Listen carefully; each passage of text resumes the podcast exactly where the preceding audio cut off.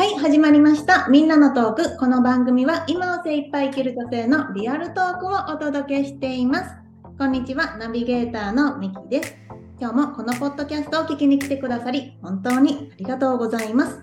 今日はですね、美容についてお話ししていこうかなと思います。あまあ、美容って言ったらね、まあ、スキンケアだったりだとか、メイクアップだったりだとか、まあ、セルフケアもあの私は美容の中の一つに入るのかなって思ってるんですけど、まあ、そういったことに関してねいろいろ話していこうと思います。で今日一緒にお話ししてくださる方はお二人いましてお二人とも美容に関するお仕事をされています。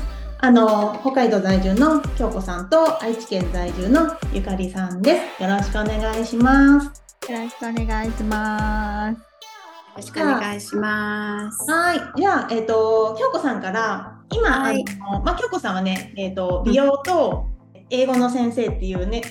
二つでいいんですかね、お仕事されてるんですけど、まあ、今回ははい美容の方について、あの、お話ししていこうと思うんですけども。まあ、どういうお話、あお話じゃない、どういう、あの、美容に関する、あの、お仕事をされているのかっていうのと。まあ、それを始める。まあ、きっかけだったりとか、まあ、どんな思いがあるとかっていうのを教えてもらってもいいですか？うんはい。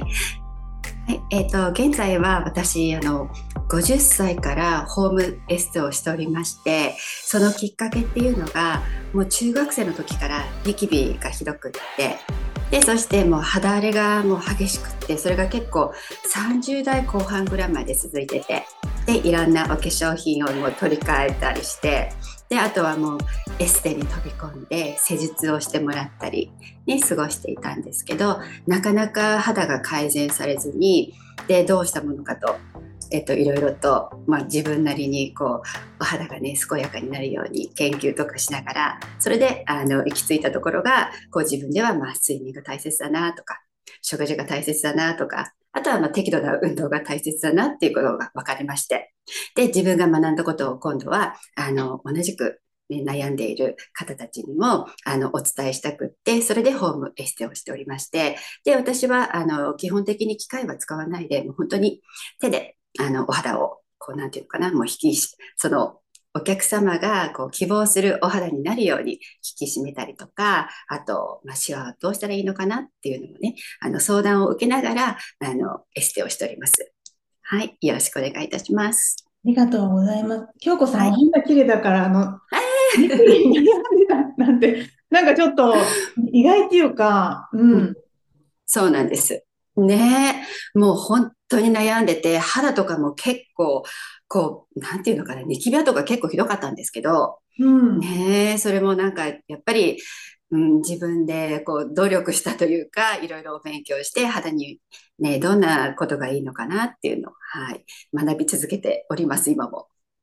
私、あの、実は京子さんの、あの、す っぴんを拝見したことがあって、そうそうあの、ちょっと、あの、まあ、時間の都合で、あの、あの、メイクしてないんですって言って、え、してないんですかって思うぐらい、うん全然こんなニキビ跡とかうもん、わからなかったかな。そう。うん。お肌って本当に手をかけてあげると偉い子だから、あの、なんていうのかな、本当に健康な自分が持ってるお肌に戻れるっていうことが分かりましたね。はい。そう、ちょっといろいろ聞きたいです。うん後ほど。はい。あはい。りがとうございます。はい、ゆかはいりさん、お願いします。で、私はですね、あの、もともと、あの、学生、学生、高校卒業してから化粧品会社にあの入社をして、そこであの美容のこうあの接客というかお仕事をあのさせてもらって、美容部員を経て、今はあのメイクをお伝えしてるんですけど、あの私、メイクだけじゃなくて、それこそ京子さんと同じく、私もすごく、私はどっちかっていうと、ニキビというより、すごく敏感だったんですね、お肌が。なので、何かこう肌に合わないものとかをこう使っちゃうと、どうしてもかぶれちゃったりとか、こうスキントラブルに結構長くあの悩まされてきたのと、あと自分の息子があの肌がさらに敏感で、こうちょっとアトピーがあったりとかして、すごくこう悩む時期があって、その時にあのアロマに出会ったので、アロマを使ったあのこう手作りの化粧品の講師っていうのも一緒にやってます。はい。もう本当に京子さんのお話の通り、お肌って本当に愛を与えれば 与えるほど本当答えてくれるし、もういろんなことがたくさんあの分かって、食べてるもので本当に体とか肌は作られてるんだなっていうのを本当に痛感している日々ですね。うん。あの、ゆかりさんが、その、えっ、ー、と、何歳の時に就職されたのかちょっとわからないけど、一番最初に選んだ仕事が、えっと、化粧品メーカー。そう、18、18、19、高校卒業してすぐに入ったいろいろ選択肢になあったと思うんだけれども、はいはいはいはい。この道にな選んだ理由って何かあるんですか？私、小さい時から、本当一重で太ってて、すっごいコンプレックスの塊で生きてたんですよ。だから、どうしても綺麗になりたいって思って、で、あの、中学校2年生の時に、あの、大好きになった人が先生だったんですね。中学校の担任の先生のことがすごく大好きで、いつかその先生卒業して何年か経った時にその先生が私って気づかないぐらい変わりたいって思ったんです。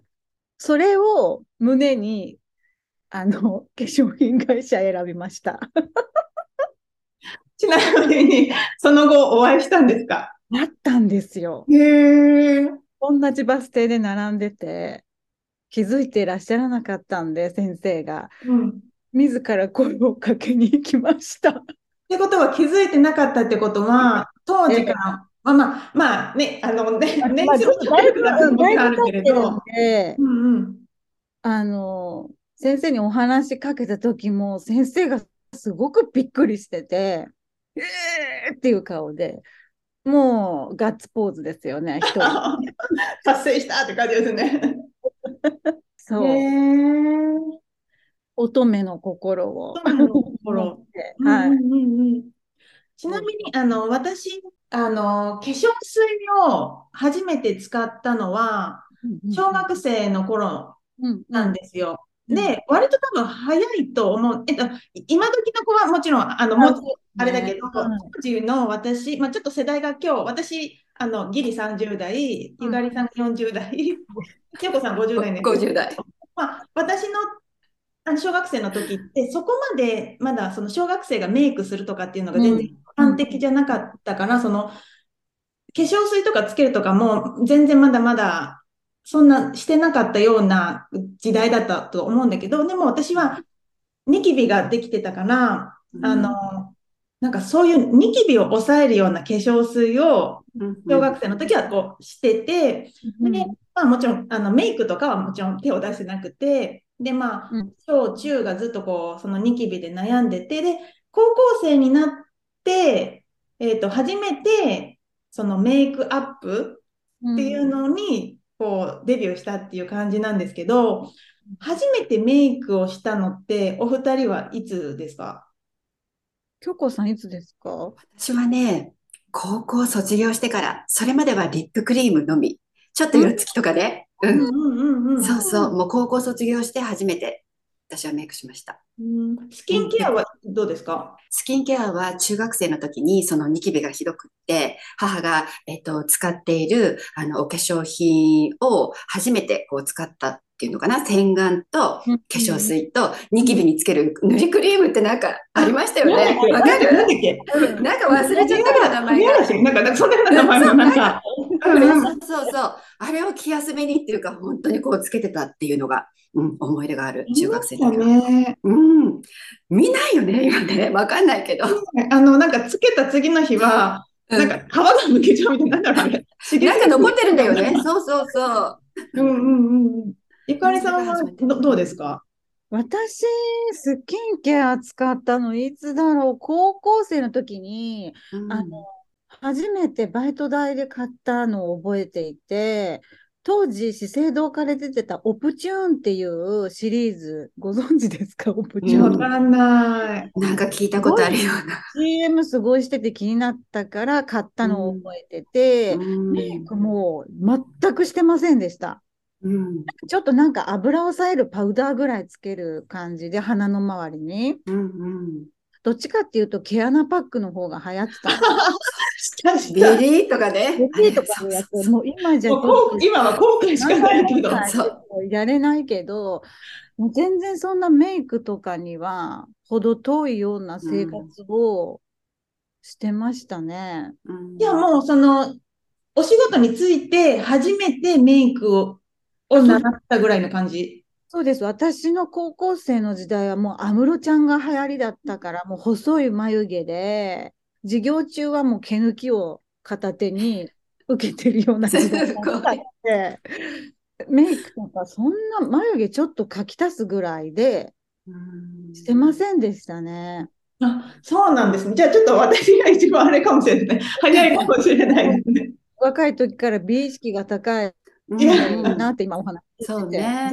で、あの、私、あの、その、いわゆる小ギャルブームの、あの、中盤ぐらいだったんですよ。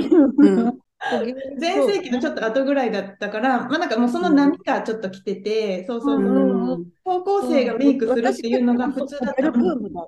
うん、ブームだった。化粧そんなにしてなかった。あの、高速とかね、もうあるかもしれないですけどね。うん、うん、いやー、面白いですね、なんか。うん、そう、み、身近になかったよね、今のようにドラッグストアになんか、ね、お化粧品とかね、なんかやっぱりデパートのね、そのね、お化粧品売り場とか、ね、こう店舗に入っていかないとなかなか手に入らないかったかな。うん。うん、そうなんですね。私の時はね、結構そのプチプラっていう、うん、その高校生でも買える1000以下、だからキャンメイクとか、うん、ああいうのが出てきてたから、本当に試しやすかった。でも、うん、あの、むちゃくちゃですよ、やり方 うんうん、あの、下地を塗らずにいきなりファンデーション塗っちゃうとか、う。んうんうん。なんかいろいろ試しちゃうって、なんか、うん、変変な風になっちゃって学校行くとかね。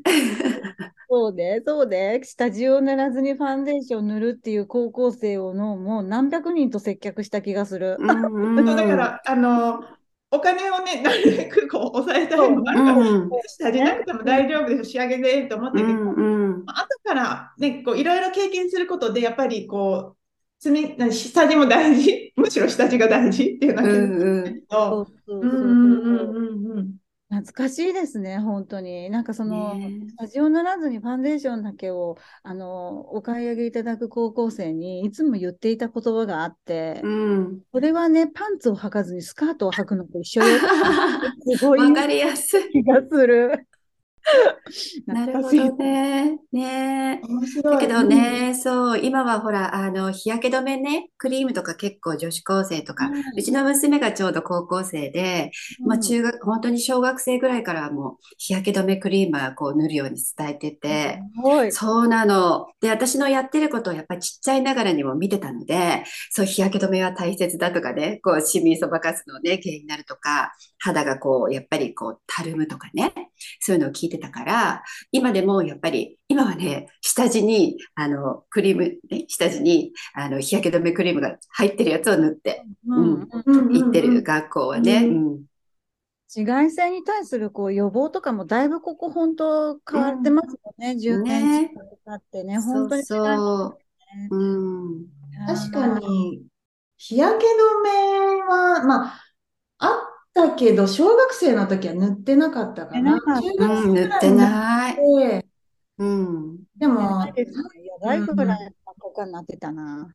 ねえ、なってた私も水ぶくれとかなるじゃないあれひどいと、本当に。水ぶくれになっちゃって。うん。そうそう。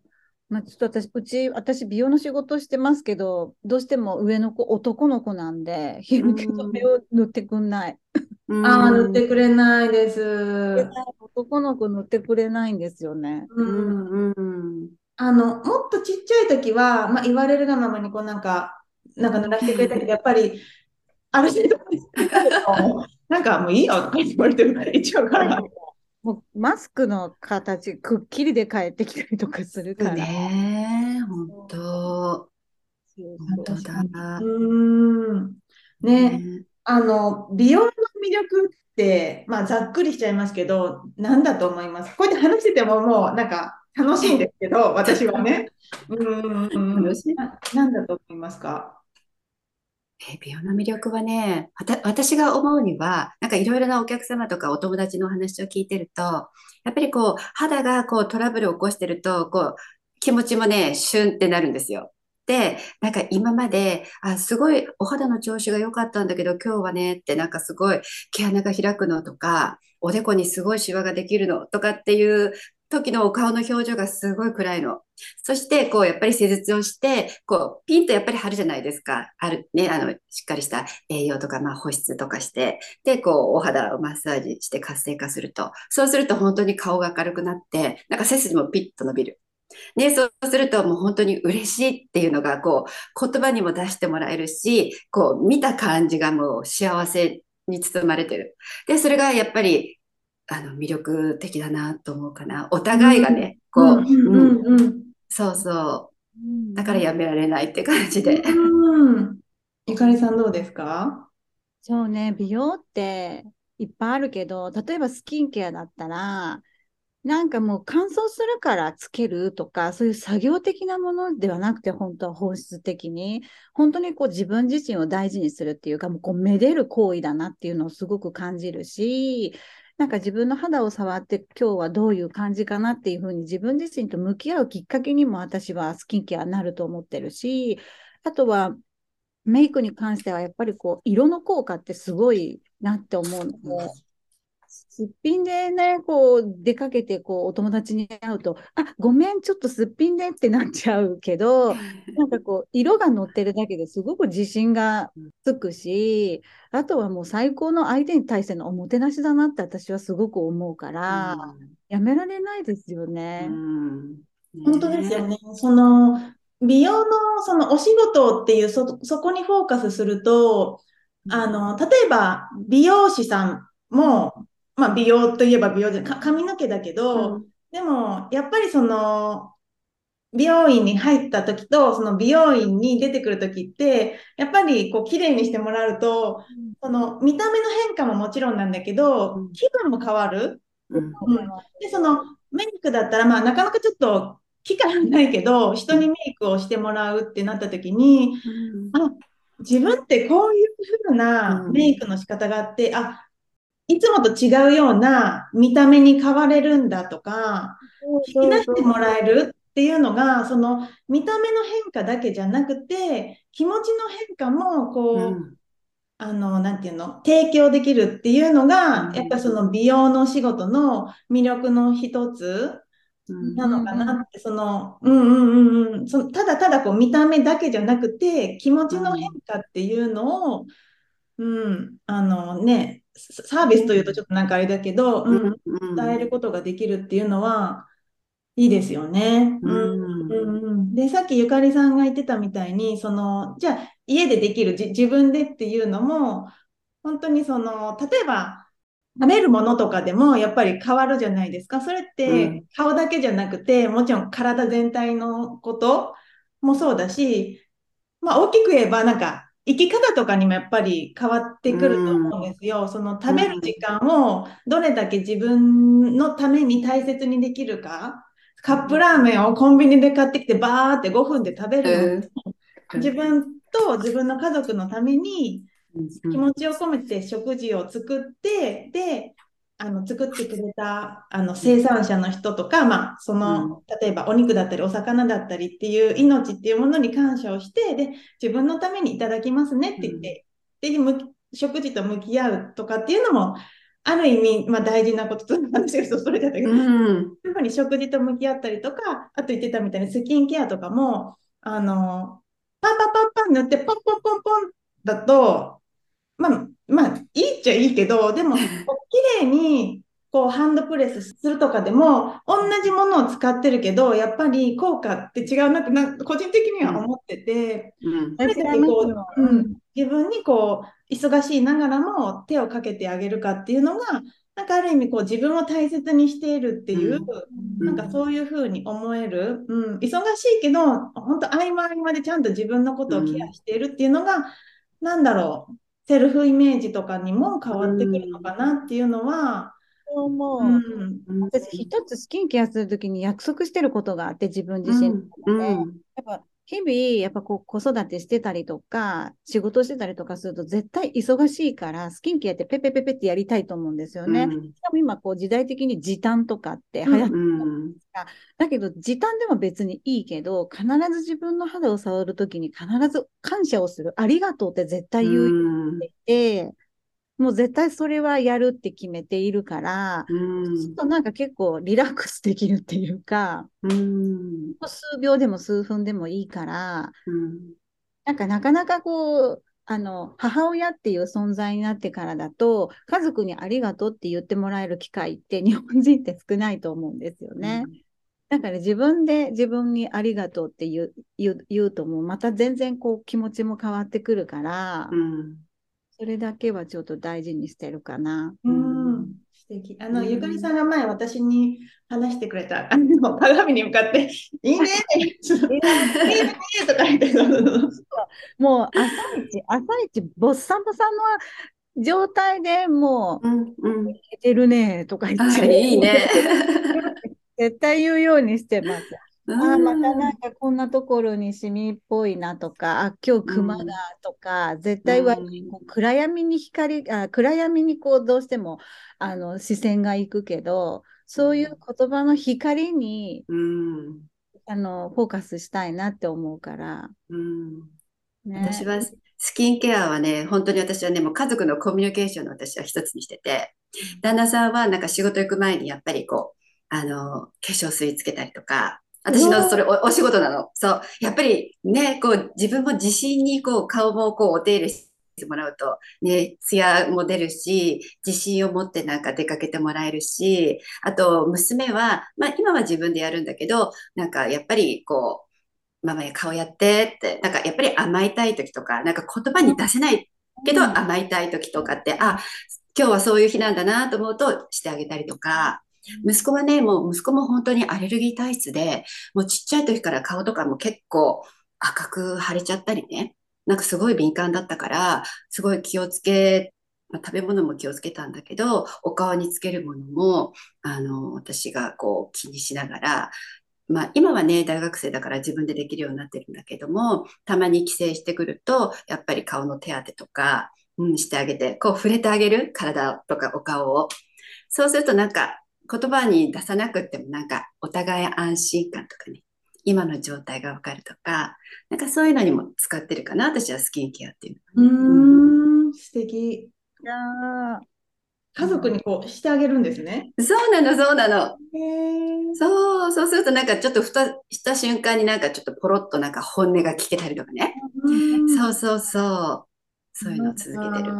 これはなかなかやってる方は少ないんじゃないのかな。うん、本当に少ないですよね。うん、やってあげるってなかなかないですよね。うん。でもなんか、あのー、年々、やっぱりこう、体も顔の状態も変わっていくじゃないですか。なんかそれに合わせて私はいろいろ試すのがちょっと好きで、やっぱり10代の頃使ってたものでは20代は合わなくなって、で、20代に使ってたものがやっぱり30代になって合わなくなって、で、変えていって、で、まあ、あの、いろいろ試してみて、あ、これいいなとか、あ、これちょっと微妙だなとかっていう、なんか、それが私は結構好き。私も好きです。うんうん。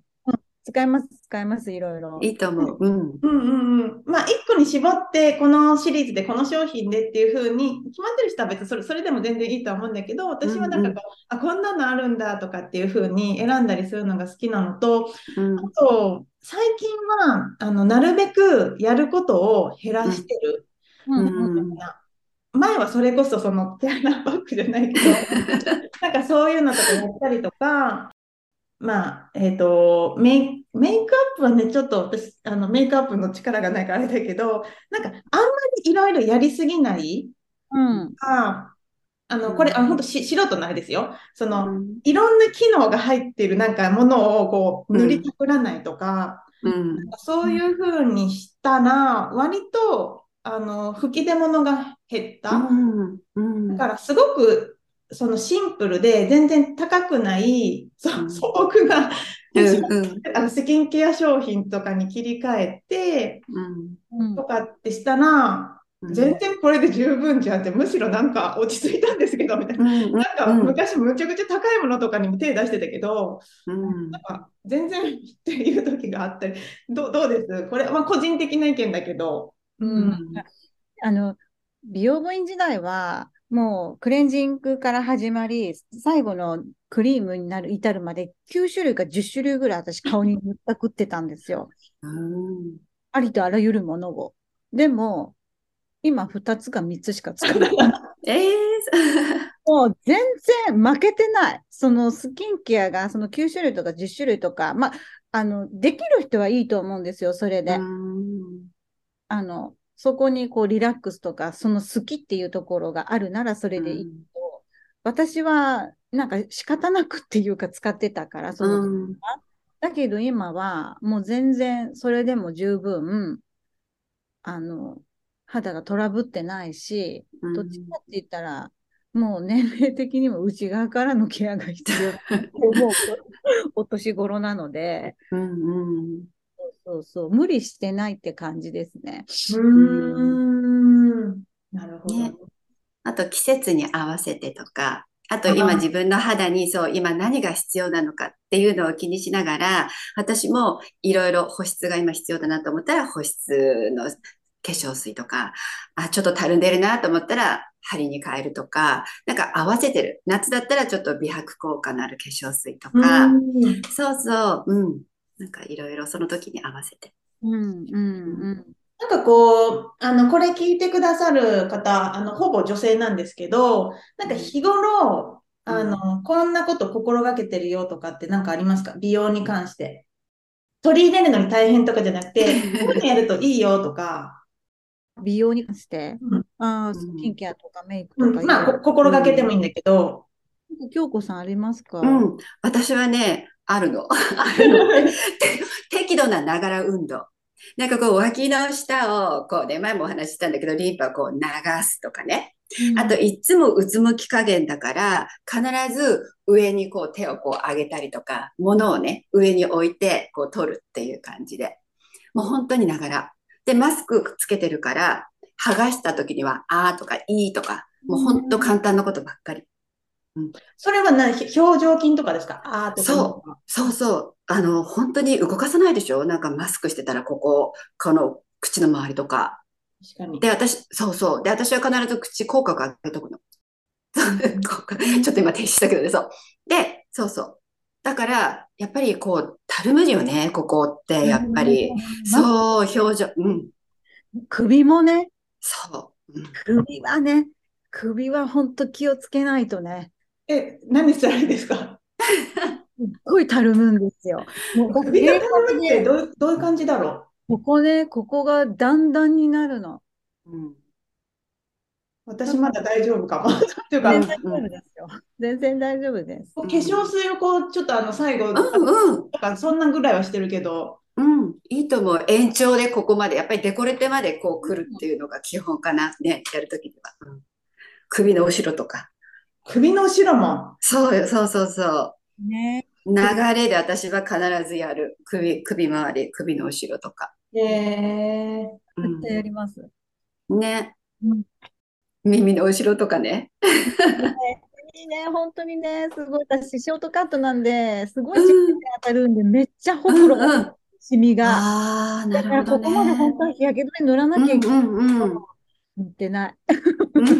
うん耳、耳に日焼け止め。ここね、ね、そうそうそう。うん。よくね、全部ね、そうそうそうそそ気にしたことなかったけど、なるほど。う。まあ確かに皮膚がつながってますもんね、こうやってね。そう後ろから火も当たるし。うんうんそうそうそなるほどねう。ん。う。いや私、ゆかりさんに聞きたいんだけど、ゆかりさん、顔のこうね、マッサージとかってしますか？自分あで。します。しますよ。そういう日はどれぐらいの頻度で？あとね、週に2、3回かな、お風呂に入ってる間にやってます、クリームで。なるほど。で、あの、マスクのシートあるじゃないですか。安い時に、私はもうお風呂入る前にそれを湯船にポイって入れるんですよ。温めて。ああ、なるほど。あの、ポイって投げといて、うん。こにこう入ってる状態で、封を開けずに湯船にポイって入れといて。あ、そういうことね。私、あの、シートを入れるのかと思って。それはちょっと。あの、破ってないやつ。うんうんあの、もうなんかシートだけ入ってこう取るやつもあるじゃないですか。うんそれはジップロックに入れて、うん。なるほど。浮ばせといて、うんで、マッサージして、うん。タオル1本だけ持って、一回、それをお湯で一回こうギュってゆすいで、スチームタオルでグーってやったら、うんそのままそのパックを貼ってうん、出るっていう感じで。うん。なるほど。うんお風呂の中でマスクしちゃう時もあればうん、出てからドライヤーしてる時に貼ってたりとか、なるほどね。何々しながらって感じで、ね、スキンケアしちゃうね。そうです。その、お顔のマッサージとかっていうのは、何かを塗った状態じゃないとダメなんですか？なんていうの？摩擦とかそういうのありますか？うん。滑らないとダメなんですよ。そうそうそう全になるから。うん。そうなんだ。う。うんん。そう。だから手とかだったら、ここで別にやってもやれるっちゃやれるじゃないですか。うんうん。でもそのオイルを塗ってマッサージしてくださいとかってあるけど、確かに滑りはいいけど、顔も同じことですか？その、ん摩擦が良くないと、あ、その、うんうんクレンジング、オイルクレンジンとかも、結局こう、摩擦が良くないとかってうんまあその、マッサージも同じことですか？マッサージもいいです。そうそうそう。ね。その、えっと、クリーム、えっと、化粧水の後とかに乳液とかクリームとか塗ると思うんですけど、それを塗った時にやるのはあんまり良くない？いや、ながらでも大丈夫だと思う。滑りが良ければ。やっぱり乳液とかクリームもね、ちょっとだとこう伸びないじゃないですか。ね。それはあんまり力を入れない方がいいのかしら。なんかどうしてもなんかこう、老廃物を流したくなって、なんかグイグイグイとか言ってやっちゃったりするんだけども、あんまりよろしくないのかしら。なんか触るだけでも結構こう流れてるからね。なんかこう、なるほど本当に。うんうん。うんそうそう。やっぱり上に、あ上にねつけるときもね、優しくね、そう、おでことか。うん。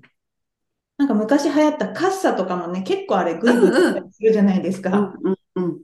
あれってどうなのかなとか。うんかたまはね、いいと思いますね。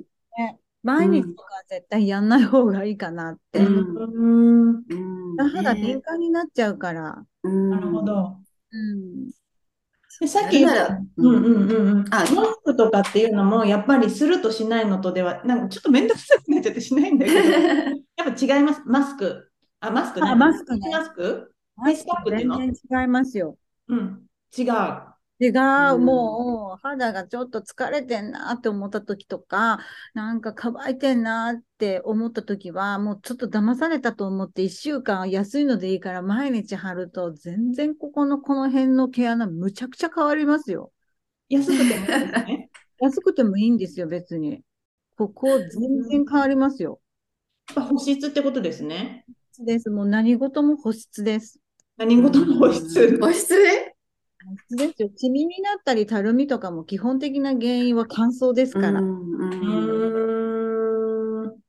潤す？内側から、だから、うんおみ水分で。うんなんかあのーまあこういうね、美容関係の情報もいろいろ出あ回ってるから、うん正直その、あの、素人目だとなんか、何が本当で何があれなのかもわからない。本当ね。その、美容業界もやっぱりね、商品買ってもらわないと、うんまあ、業界回っていかないから、こんなのがあって、あんなのがあってとかっていうのはね、もちろんわかるんだけど、その、なんていうのかな。与えたら与えた分だけ、自分の中から、こう、潤ってくるとかっていう、あの、そういう何？えっと、うんと、自分の機能、もともと持ってるものが、あの、失われるから与えない方がいいっていう人もいるし、そうさっきみたいに保湿した方がいいとかっていうのもあるし、どう、どうなのかなと思って。うーん。うんうんうん。ねいろんな考え方がありますね。ね。そうなんか私がそうそうお勉強した時には、いくらいいものを外から入れても、土台のこの肌が柔らかく保湿されてないと入っていかないっていうことを学んだので、だからやっぱり内側から水分しっかり入れて、こう柔らかくするっていうか保湿する。内側から。うん。そしてターンオーバーをこう促す。そうすると肌のこの表面のね、こう汚れとか、こう古くなったものが剥がれ落ちていくっていうふうに持っていくっていうふうに。うんうん。なんか例えば食パン2枚用意して、1枚はトーストしたカリカリのパン、うん1枚はあの何もしないパンで、同じ水分をジャッと入れたとき、どっちが吸収すると思いますか？え、どっちが吸収するんだろ焼いたパンと焼いてないパン。う焼いたパン？焼いたパンって乾燥してるから吸収しないですよね。バッて弾いちゃうんですよ。あ、そうなんですか？うん。ええ焼いてないパンって水分吸収するでしょ？そうなんですね。うん。それと肌って同じなんですよね。乾いてると肌蒸発していくから、いかに肌を柔らかく水分を補給するかっていうことが本当に鍵かなって思って、これは本当多分何百年、何百年言い過ぎかな。は、その理論の基本的な理論は変わってない。うんどんな成分が出てきても。そうそう、ゆかりさん、私も思い出した。そう。私がな、が勉強した時には、乾いた土を思い浮かべてくださいって。乾いた土、花畑の。それにお水入れても、ツーって表面だけ流れてって中に入らないですよねって。湿った土だったらお水入れると入っていくっていう。なんかそういう理論ってね、きっと食パンとそう例えが一緒だ。ね。ね、なんか乾いた土なら入ってくのかなと思っちゃったけど、入らないんですね。そうないんですよ。表面をそうそうそう、ヒューってね、流れるだけだもんね。耕すじゃないですか、畑って。うん。乾いてるのをきれいに潤されるために、柔らかくするために耕す、水分が入るために、入れるために。それと肌って一緒。あれですね、あのー若い頃って、そのスキンケアよりもメイクアップ用品の方にお金をかけてたんですよ。でも、あのー年々それよりもベースの方、なんで、その土台の方が、むしろなんか、いくら高いもの買ってきても、その、カスタさんのところに塗っても塗っても、なんか、あんまだぞって思ってたのはそういうことですね。うん。ねなるほどうね。ん。土台をちゃんと、うんうんうんうんうん。柔らかく。なんかそのパックとかも多分柔らかくなりそうな感じしますもんね、こうやって。どうなんだろそうそうそうそうね。最初はなんかなかなか入っていかなかって、ぬるぬるするのう。が、うんだんだんだんだん肌って絶対に変わってくるから、うん最後には、最後にはっていうか、だんだん肌がこう吸収しやすい肌質になってくる。なるほど。なんかたまねになんかすごい高いパックをなんか買ってやったけど、表面になんかぬるぬるして終わっちゃってるっていうのは、うんうんまあ、必ずぬるぬる残りますけどね、たくさん美容液が入ってるから、高いのって結構 30cc とか美容液1本分ぐらい入ってるマスクとか売ってるし、普通の通常だったら2ヶ月か3ヶ月ぐらいで使い終わるような美容液を1回で終わらせるってなかなか難しいから、うん。うん。ね。それよりももう安くてもいいから、毎日毎日、まあ毎日きつかったとしても 2日に1回とか、をちゃんとちゃんとこうやっていく？うん。週に何ですか、まあ、1ヶ月2週間に1回とかでもちょっと使ってみたいなっていう高級なものを、うん。耕した状態の後に使った方が効果出るんじゃないかなって私は。うん。うん。ないんだからなんか一発でとか言って思っちゃうけど。うん。どっちかって風邪、風邪ひいてるのに突然ステーキ出されるのと一緒ですよね。元気つきなさいって言って。食べれないみたいな。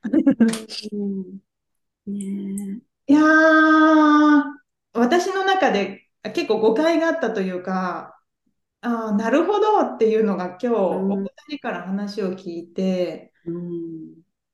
うん、なるほどね。結構あれでないですか、お客さんと接してて、ケアが間違ってる方とかっていないですか、私みたいに。そう、そうでもないですか。自己流でやっちゃって、そ、もっとこうやってやった方がいいのに、みたいな。まあ、それはスキンケアなり、メイクアップなり。うんうん結構ゴシゴシやる人が多かったかな。結構初めて来る人は。ゴシゴシっていうのは、えっと、クレンジングね。すごい、わーってわーって、なんていうのかな、うん、肌を、肌をこう動かしちゃう。ね、肌を動かさないで、こう、あの、なんていうのかな、このオイルで取っていくっていう感じ。私はもうこうやってひっつけて、こうやって、オイルはこうやって取っていくから、クレンジングはね。うん。まあ、お客様にはね、優しく本当にやるんだけれども、うん。なんかそういうの結構、ゴシゴシやってる人が多かった。うちの母とかめっちゃゴシゴシしてます。もし優しくやったらとか思うんだけど、めっちゃゴシゴシやってるから。やりお伝えたくない。ください。わかる。やりたくなりますよね。うん、うん。うん、うん、うん。撮りたくなっちゃったりしてね。うんうん、うん、うん、うん。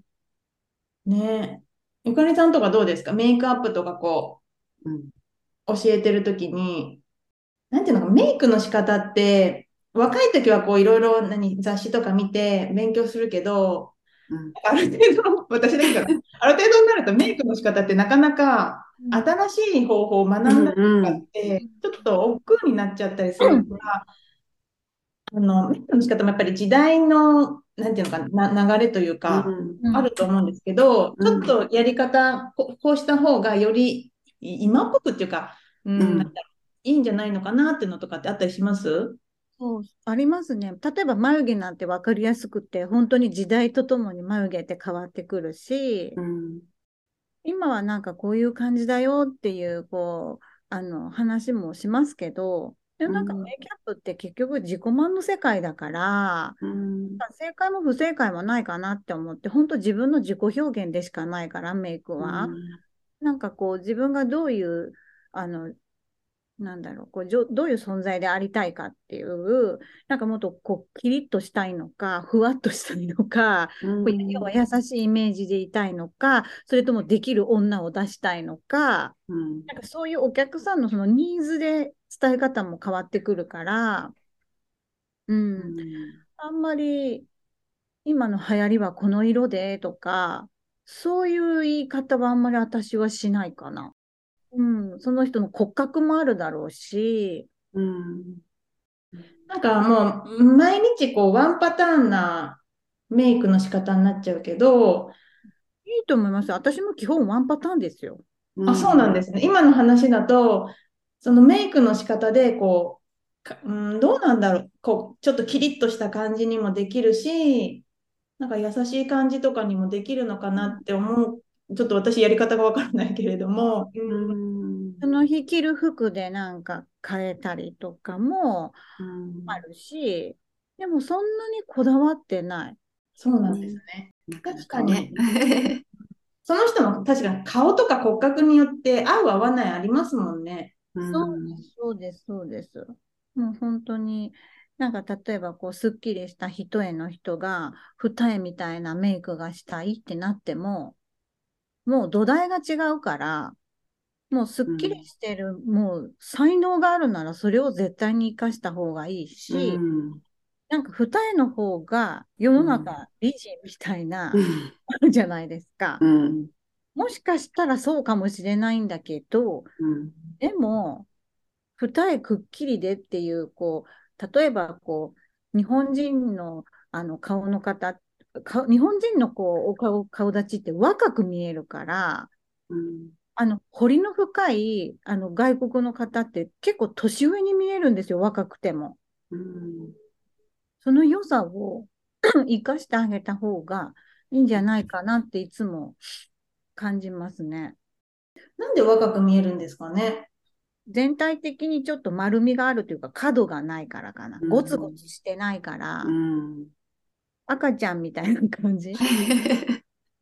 丸いふわっとした感じのニュアンスのの顔立ち骨格の人が日本はうんかなって思う。うん肌の強さとかってどうなんですかね？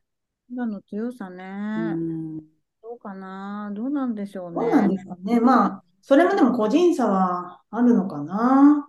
じゃあ日本も食事が変わってきてるから、うん、肌も、肌質もむ大昔に比べたらだん違ってきてるとは思うんですけど、うんなるほどね。うん確かに私たちがそのハリウッドに出てくるような人たち、メイクをハリウッドに出ていく人よ、人たちはもう相当注射してたりとかするので、わからないですよね。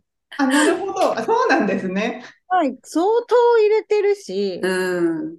私でもそれ反対じゃない人なので、うんううんん。あの夢を、人に夢を与えるお仕事をされてるなら、そういう、あことも必要なんだなって思っているから、うん。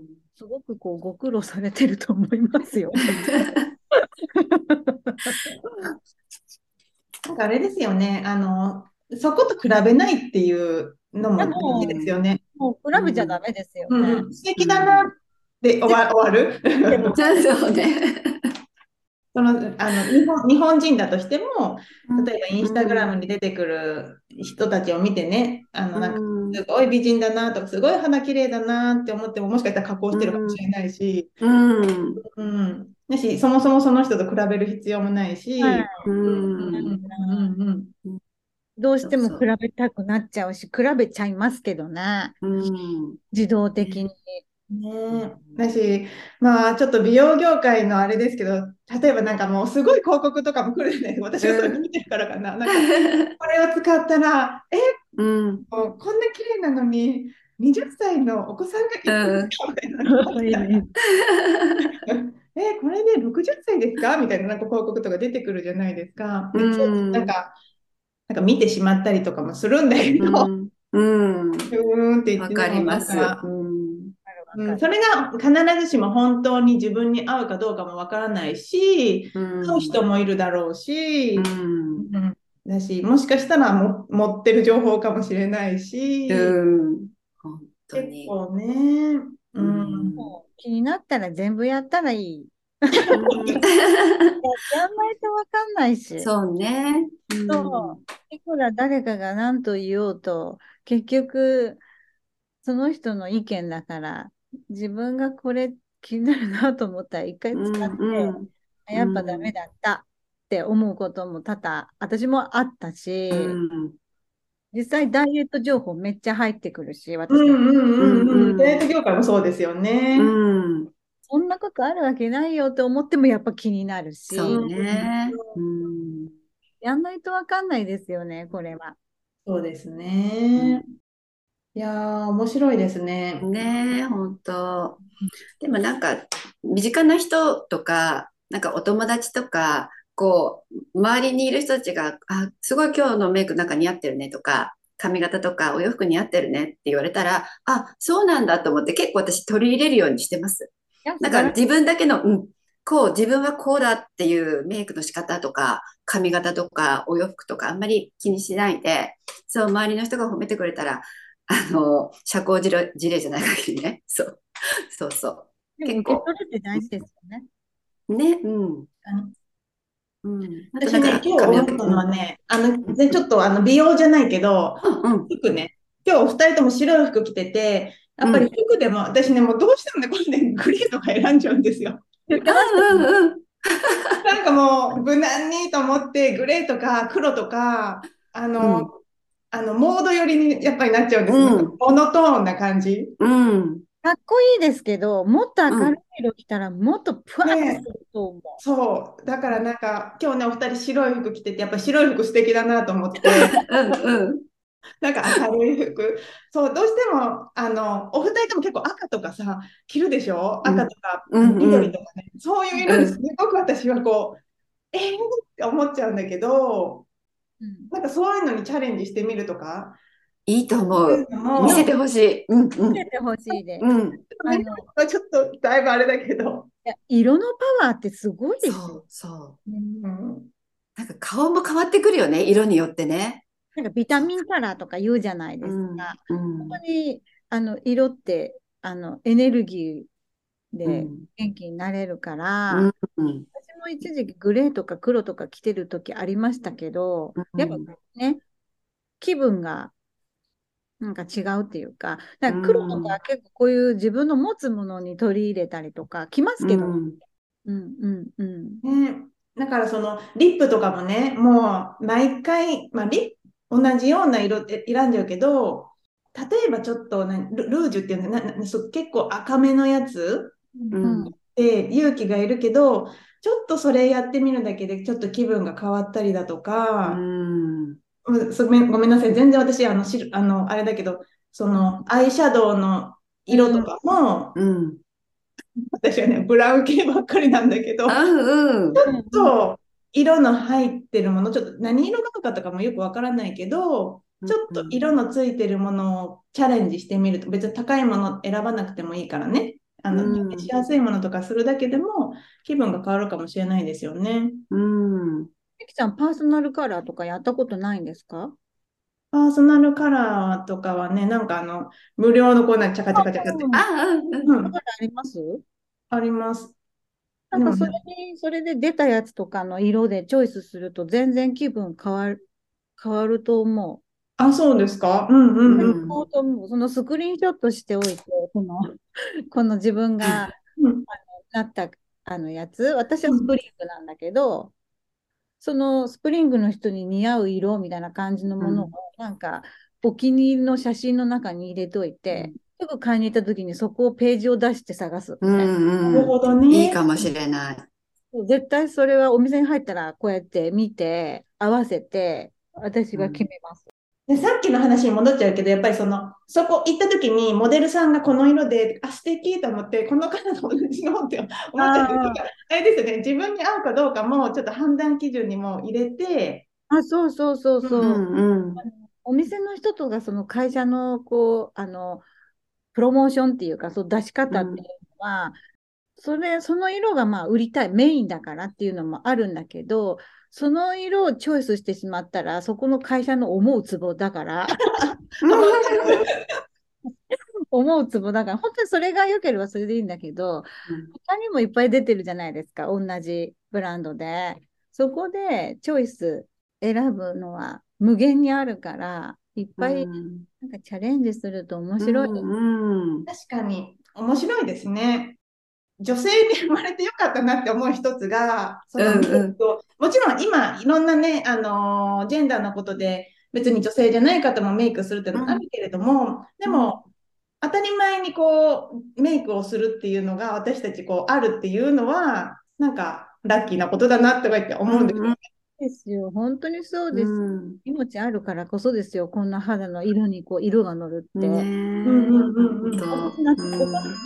母が亡くなった時、あの、うんメイクしたんですけど、うんやっぱ色全然乗らないので、うん。うんチームべきだと思う。なるほど。ね。だから楽楽しんだもの勝ちですよね。ねねうんごめんなさい。というわけで、あの、今日はお二人と、あの、美容についてね、いろいろお話しさせてもらって、うん。私はすごい勉強になったし、私の中で、あ、なんかちょっとこう、スキンケア見直そうかなとか、やり方ちょっと変えてみようかなっていうのね、もう、こういうのって、あの、今日から別に取り入れれることだと思うので、やってみようかなって思うし、最後ね、お話ししてたんですけど、なんかこう、ね、私たち、まあ、ある程度年齢重ねてきて、こう、メイクだったりだとか、スキンケアって長年やってるから、なんか、それが、こう、もうなんか、定番化しちゃってるんだけど、なんかちょっと変えてみるとかっていうのが、さっき言ってたみたいに、その、もちろんその見た目だとか、なんかそういう表面的なことも変わるんだけど、こう内面も変わってくる、ちょっと新しいものにチャレンジしてみるっていうことで、なんか日々の中でね、こう楽しみが増える。もしかしたらそれが自己満かもしれないんですけど、それでも全然 OK。楽しんだもの勝ち、うんうんうんうんかなと思うので、それがこう出してるこうなんか雰囲気だったりだとか、オーラが、うん。あ、私今楽しいとかハッピーだよっていうのがこう周りにもね伝わってたらなんかまあよりいいとは思うんだけど、まあ、まずはねこう自分でこう楽しんでいくっていうところから、うん、始めていきたいなと思いますので、あのこれ聞いてくださる皆さんもね、あの何かしら美容に関することってやっていらっしゃるとは思うんですけれどもまずはあの楽しんでっていうのが、なんかうん。うん私は今日この話を通じてなんか、うん、楽しんでいきましょうっていうのをねお伝えしたいなって思いました。お二人どうですか、感想をぜひうん。聞かせください。いや、なんか1時間あっという間だなと思って、今日は主人の顔を、あの、キンケアしてあげようかな。うんそれすごいスキンシップとしてはいいですよね。そうそう。うん。ねスキンケアはなかったな。あのアロマ使うからボディはあるけど顔はや。って。ないから。そうね。ぜひぜひ取り組んでみてください。そう。私はね鏡を見て自分に声かけしようと思いましたそういえば何もせ何も声かけしないでただ自分の顔見てあ今日はちょっとここがとかっていろんなことね考えたのでちょっとねそうそうネガティブなとこばっかり見ないようにして、ね、自分に励ますような声かけしようかなと思いました。はい はい、あの最後まで聞いてくださって本当にありがとうございました。お二人もどうもありがとうございました。ありがとうございました。ここでこの番組をお届けしているハーライフハーウェイの活動についてご紹介させてください。ハーライフハーウェイは次世代の女性や子どもたちにより良い社会をつないでいくために今私たちができることを考え一緒に活動していく会員制のインタラクティブコミュニティです。同じ女性同士で応援し合える仲間と出会いたい方自分の人生をより充実させて環境を整えていきたい方。子どもたちが可能性を信じて挑戦できるようにサポートしたい方。ぜひ私たちの活動に参加しませんか？詳細は概要欄もしくはインスタグラムハーライフハーウェイアンダーバーオフィシャルでご確認ください。